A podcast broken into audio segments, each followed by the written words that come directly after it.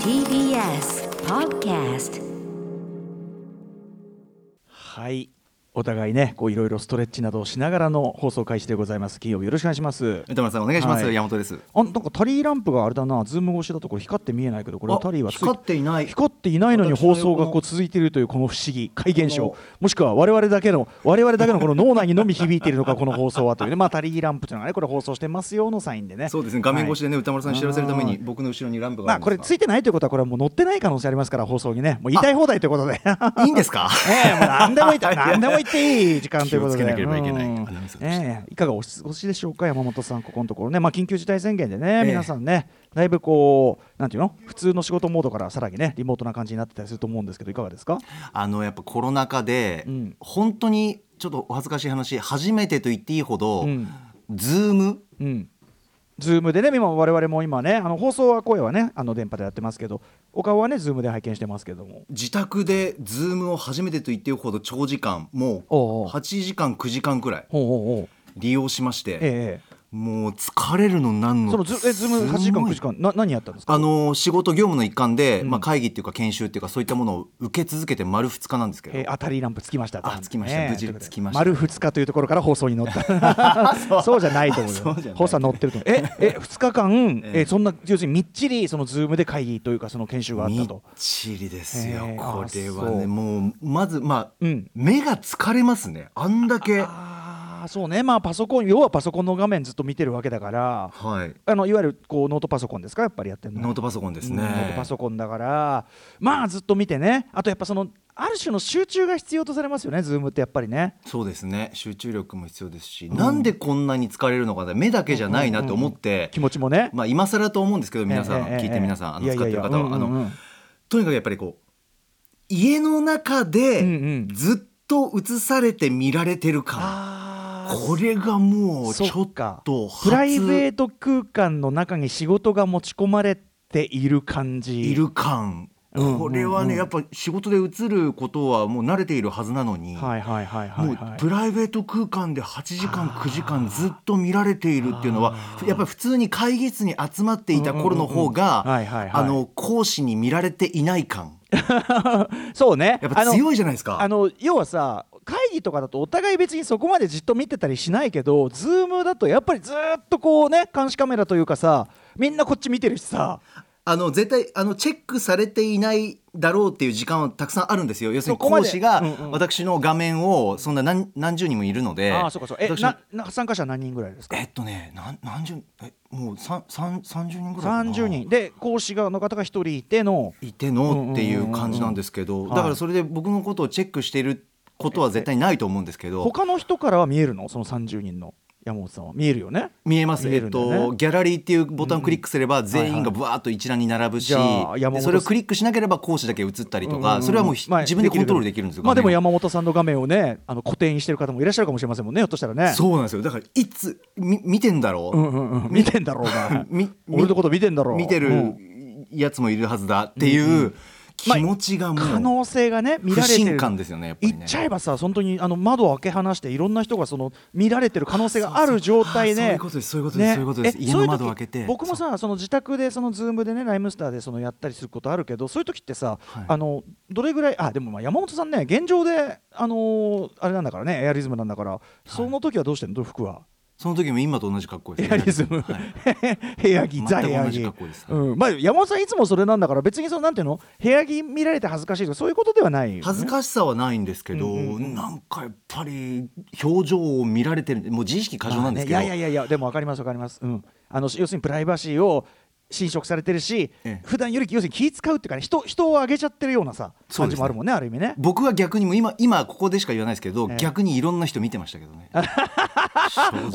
見てたんかいっていう。正直。えーいろいろな人がいた。いろんな過ごし方。集中している人もいれば集中してない人もいる。そうですね。画面から離れてうん。のけぞってる人もいるし、ええもう集中して画面にすっごいアップで映ってる人もいるし。メモ取ってるなみたいな人もいれば、はい、あとうんやっぱこううつらうつらこう眠そうな人もいるし 可愛いなと思いながら。ああなるほど。あじゃあいいじゃん。なんかちょっとなんていうの？ヒッチコックの裏窓よろしくさ、はい。ねちょっとこちら側から人々の暮らしを覗くというかさそういう感じもあったわけでしょ、やっぱただだからそういう人間だからこそ見られているんじゃないかという勝手な不信感を抱いて自分で勝手に疲れてるっていうやっぱそうですよね。やっぱ自分が悪いんですよねこの心理っていうのは。まあでもそのねあの深淵を覗き込むものは深淵から覗き返されるのだとねニーチェも言ってましたから、ああなるほど。裏窓裏窓だってそれはねあのはいそれはあれですからあの主人公はね結局覗いてるつもりが結局パッとこう見られる瞬間あっっていうね。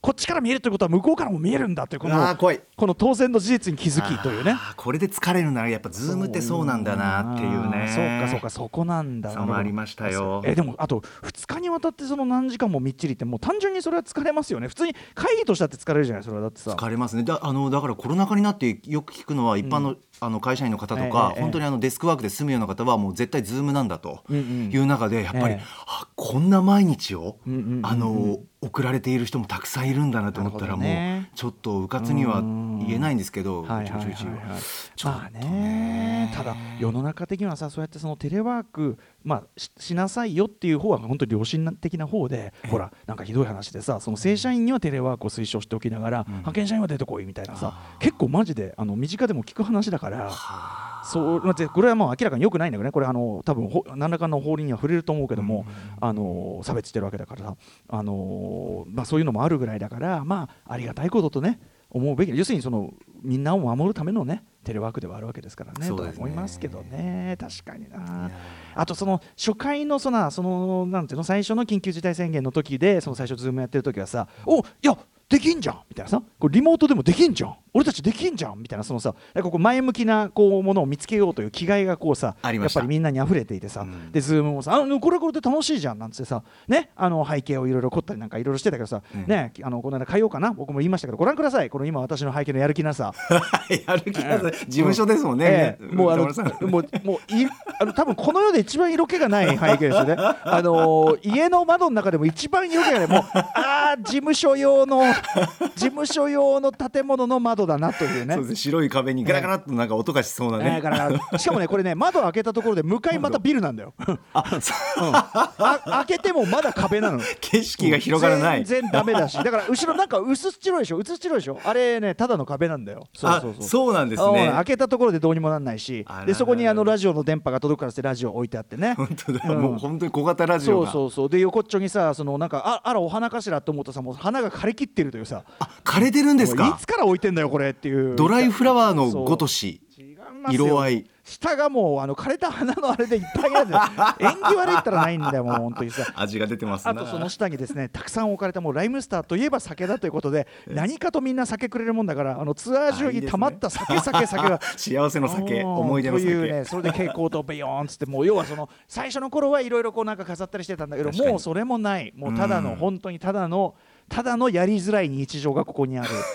うん、あげくそのほらこのオープニングでいろんなことさ話すにしてもさこれも正直さこれ山本さんにこういうこと言うの申し訳ないんだけどもう金曜にもなるとねもう別にないのよ。もう 言っちゃった。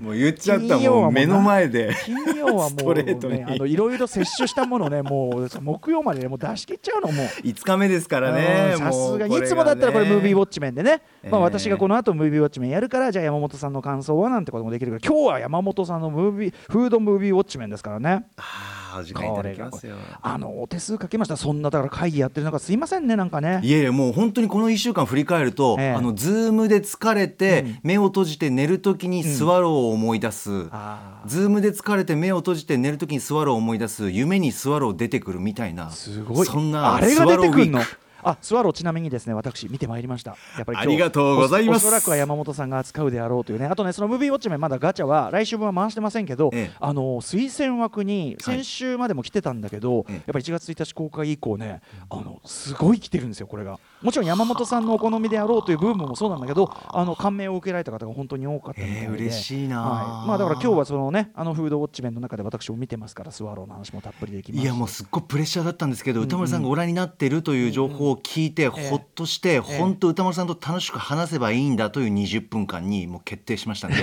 よろしくお願いいたします。お好きにお使いくださいませ。アフターシックスジャンクション。After Six Junction. 1月15日金曜日時刻は6時10分です。ラジオでお聞きの方もラジコでお聞きの方もこんばんは。TBS ラジオキーステーションにお送りするカルチャーキュレーションプログラムアフターシックスジャンクション通称アトロックです。はい、えー、パーソナリティは私ラップグループライムスターの歌丸です。本日はライムスター所属事務所スタープレイヤーズ会議からリモート出演しております。そして本日のパートナーははい TBS ラジオ第6スタジオからお送りしています金曜パートナーの TBS アナウンサー山本貴明です。はいということで、あのー先ほどからね言ってるようにこの後山本隆さんいつもだったら私のムービーウォッチメン、えー現在公開中の作品を、えーガチャで当ててで私がランダムにまあ表していくというねムービーウォッチメンまあ毎度毎度やっておりますが、えー今週はですね何度お休みかと言いますと改めて言っていくとまだ言えないライムスター本業の、えーとあるプロジェクト、えーの準備がございまして、まあ、今週いっぱいというかね今週末でちょっと一区切りつくわけですが、えーまあ、このコロナ時代というかねこの中でもできることという中の我々なりの最善と言いましょうかね、まあ、なかなかいいんじゃないかと思ってるんですけどねちょっとまだ発表できないので、えーなんですがそのとあるプロジェクトの準備もありますしもろもろもろもろえー考え合わせてですね、えーまあぜひ山本さんに一つお願いできるならば。でもこれもね一つはやっぱり、あのーしょ例えば初年度いきなりはできなかったこととかやっぱり山本さんね、ええ。やっぱ山本さんのえ映画語り特にその食描写に対するこだわりの面白さってのはもうすでにもうなんていうかな一定のこうブランドといいましょうか信頼を。ね、あってこそだからああもう山本さん全然全然任せられますよというこうあれのも。とで恐縮でございますそうなんですよ。この後は山本ムービームービーん？ムフードムービーウォッチメン。フードムービーウォッチメン。こちらをお送りするということになっております、はい、いね。やちょっと気をつけなきゃいけないことを確認していいですか歌丸さん。気をつけなきゃいけないこととにかくあ要するにこうネタバレを要注意して、ええええ。ということをもう大前提で、はい。やっぱこれからの楽しみにとっていらっしゃる方もいるいるので、ね。どこをどこを話そうかなってスワいう。ローはそのねいやだから難しいあの要は予告でやってるねこれまあ大筋言うならば、まあ、すごくお金持ちのうちのその専業主婦になった女性がしかし何かこうね閉塞感というかちょっと納得できない思いを抱えているというかねという中であとはまあちょっとなんかこうまあそれとはまた別の何かも抱えているっぽい何かはい。何ええかちょっと謎めいた雰囲気の中でえーその移植症っていうんですかねあの異物を飲み込みたくなってしまうというようなはい。まあ、もう限りなく自傷行為に近いような非常に危なっかしいあれになってしまいという話で、そうですね。えー、と予告でもねそのヘイリー・ベネットさんヘイリー・ベネットさん自らね制作総指揮して非常に気合を入れて臨んでいらっしゃる、ははいいあのあれで、まあ、予告ではこういろんなもうだからうわうわいうわきついっていうかさ、生理的になかなかきつい感じが連発するじゃない。でまあそういわゆるその心理スリラーというかな、はい。という感じなんだけど同時にこれだからこれどこまでがいいのかな。あのーそうですね。最初だからねメールくださった方も結局あのこれをこマネージャー幼いさんも一緒に早く見てですね、はい。もちろんその前半はそういうだからその異物を飲む描写のおぞましさ痛さきつさあとはその彼女が感じているその閉塞感であったりとか、はい。まあ言っちゃえばそのいいなんていうかないろんな意味でその差別的な構造かな。そのね。もちろん性差別もあるし、えー、と経済格差みたいな階層格差みたいなところもあるところで感じるそこの描写のキリキリ感もあるんだけど、ええ。最終的にはこれちょっとすっ飛ばしてるけど最終的にはやっぱすごい感動っていうかさこうあの思いのほか俺感動しましたやっぱあー。素晴らしいと思った。はい。うん、だからあのでそういうゆえ皆さん感銘を受けてメールを送ってください。ただこのその今思いのほかというこの今飛躍した部分。これは置いといて 置いといて、はい。ね、置いといて語れるもんね。だってその飲み込み描写はね。そうですね、そうですね。そこを切り取っていこうかな、しかも予告編でちらっと、ちらみ、もう、ええ皆さんが、まあ、あの目にしている部分うんの、あの、ちょっとこう飲み込みというか、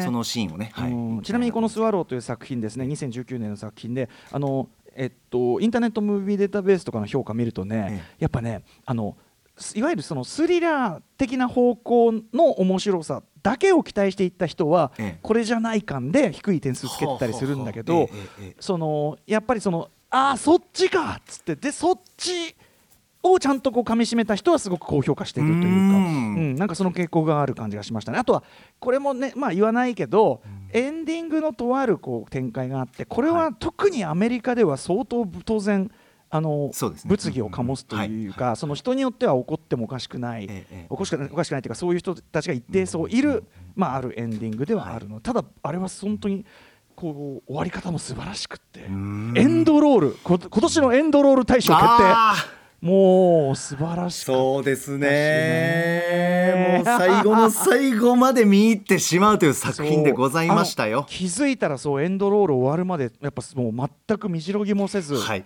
画面を見つめて知ってしまってたし、そうですね。周りのお客さんを微動だにせずという感じだった、ちなみに現在、そのやっぱ緊急事態宣言も受けてね、当然、その飲食店だけではなく、いろんな感じでそのみんな出るのを控えてるのもあるのか、まあ、正直ね、あの入りは相当空いてて、まあ、そういう意味ではだから安全を完全確保しながらの鑑賞にはなりましたけどね。そうですね、うん、だから、いや、あのね、リスナーメールの反響の大きさからすると、ほとんど番組リスナーなんじゃないのかって思うぐらいの、ぐらい、あのやっぱこの番組リスナーからのメールはすごい。あそうですか、はい熱かったですね。ちょっとまあ例のごとく私のお話がちょっと偏るようなあー全然全然。あれになるかもしれませんが。で大筋のね話はね、えっとこれまあだから主演しているねこのえっ、とヘイリーヘイリーベネットさんね。この方。最高ヘイリーベネ僕最初に意識したのはやっぱりあのイコライザーで今日ちょうどイコライザーやってましたけど、ええ。あのテレ東のあの午後ローで、ははははい。あのクロエモレッツちゃんのあのお友達の、まあその娼婦ですよね、で病院でそのイコライザーねすごい知り合うあの人で。まあ非常一瞬しか出ない役なのに非常に印象を残す人だなと思ってた。その後あのハードコアというね、ええ。ー主観視点のね一人称オール一人称映画。で、まあ、ちょっとこうファンファタルというかなそういう感じの役をやってたりとか、はい。えーあと「ガール・オン・ザ・トレイン」というねちょっとミステリーな感じの作品。これも印象深くこれもやっぱり彼女じゃないと成り立たない感じがありましたし。あと「マグミン・ヒセント・セブン」のね、あのー今夜の七人のリメイク版の,、はい、あのヒロイン役というかな、はい、マグニフィセント・セブンとハードコアとイコライザーに関しては私あの映画表してますんでね。表字が残ってるのはあれかな？ハードコアとマグニフィセント・セブンかな？っていう感じだと思いますけどあの非常にもちろん印象的な女優さんだなと思ってたんだけど、まあ、彼女が自らその、ね、制作組織やってというぐらいでやっぱ本当に気合いの入った、うん。多少多分いつもよりはちょっとぽっちゃりしてそうですね。そんな印象でしたうね、ん、まあぽっちゃりっつったって全然細いんだけどね、ええうんええうんみたいな感じ。いつもよりはでも要は要は若干こう切れ味鋭い感じの美人だから、ちょっともっさりした感じにあえてしてね、ええええうん。っていうあとねこれね監督の、えっと、カーロ、えーミラベラ・デイビスさんって方これが長編デビューですからね。ああそうなんですね、うんとかね。なかなか絵作りからして、まあ、すごくシンメトリック。最初の方は特にきっちり全ての絵がシンメトリックに近くってしかも必ず真ん中に何らかの線が入ってるみたいなね絵作りもすごかったっすよね、うん、あんまり俺喋るとさ俺一応今週さいやが皆さん聞きたいと思いますよね。あのムービーガチャさ あのリスナーメール一応入ってるんで、いちょっとね。ねあんまりでこれでこの後山本さんも話してさ当たったらちょっとまあ先週も言いましたからね。なんつってねことばっかりになってしまいかね。ないちょっとすいませんそんなこといやいやいやそうね。もうね。まあでも非常に楽しみですよねこれがね。ね。山本さんがどういうふうにこれを評するかといったいやーちょっと楽しみあと旦那のあのオースティン・ストウェルさん非常にお金持ちのねあの旦那さんを演じてこれはですね、ええ。あのセッションのさ主人公の代わりに、あのドドラム叩くよなんてことになるあそうでしたっけ？あいつとあとブリッジ・オブ・スパイの、えっとソ連にこう捕まっちゃう、えっとアメリカの学生役。えー、あとシンクロナイズドモンスターの最初あのちょっと主人いい感じになるあの主人公でいい感じになる男っていうね、はい。えーそうなんだ。あのーセッショはい。ン大好きなんだけど、あそれぞれ語って特に、えっとみシンクロナイズドモンスターは結構大きい役なんではい、その時にあのこの人面白いいいですねなんてね、はい、あの話はしてると思うんですけどね、この辺りもね役者陣も見どころでございましたね。いろいろ掘るところあるなそうなんありがとうございます、はい、この後はね、えー山本隆明さんによる、えーフードムービーウォッチメンお送りしたいと思6います。時半か。らお願いします。さあ、それでは本日のメイン紹介いってみましょう。はいということで6時半からの週刊映画辞表歌丸さんのムービーウォッチメン今夜はお休みで、えー代わりに山本隆明アナウンサーが独自の目線主にフード描写つまり、えーまあ、食事であったりとか、まあ、何かしらこう口に入れて飲み込んだりってね咀嚼したりとするようなですね、えーフード描写目線で映画を語る山本フードムービーウォッチメンをお送りします。山本さんよろしくお願いします。お世話になります。はい、そして C からのミュージックゾーンライブダイレクトには昨年12月にセカンドアルバム「ストロベリー・ガン・セント・バーナード」をリリースされましたシンガーソングライターギタリストソーグッドさんが番組初登場です。8時からはアトロクフューチャーパスト映像コレクターでビデオ考古学者のコンバットレックさんと一緒に今週の番組内容を振り返っていきます。そして宇多丸さん今週は最後までいいらっしゃるんでしょうか？いや、えっ、とね、今週からは東京 MX バラいろダンディが一応あの放送開始になりますので、えー私は半蔵門の方に移動させていただきますので、途中離脱させていただきます。申し訳ございません。かしこまりました、はさあこの番組では皆さんからのメッセージお待ちしております。歌丸アットマーク TBS.CO.JP まで各種 SNS もやっております。フォローお願いします。いそれではアフターシックスジャンクション行ってみよう。After Six Junction.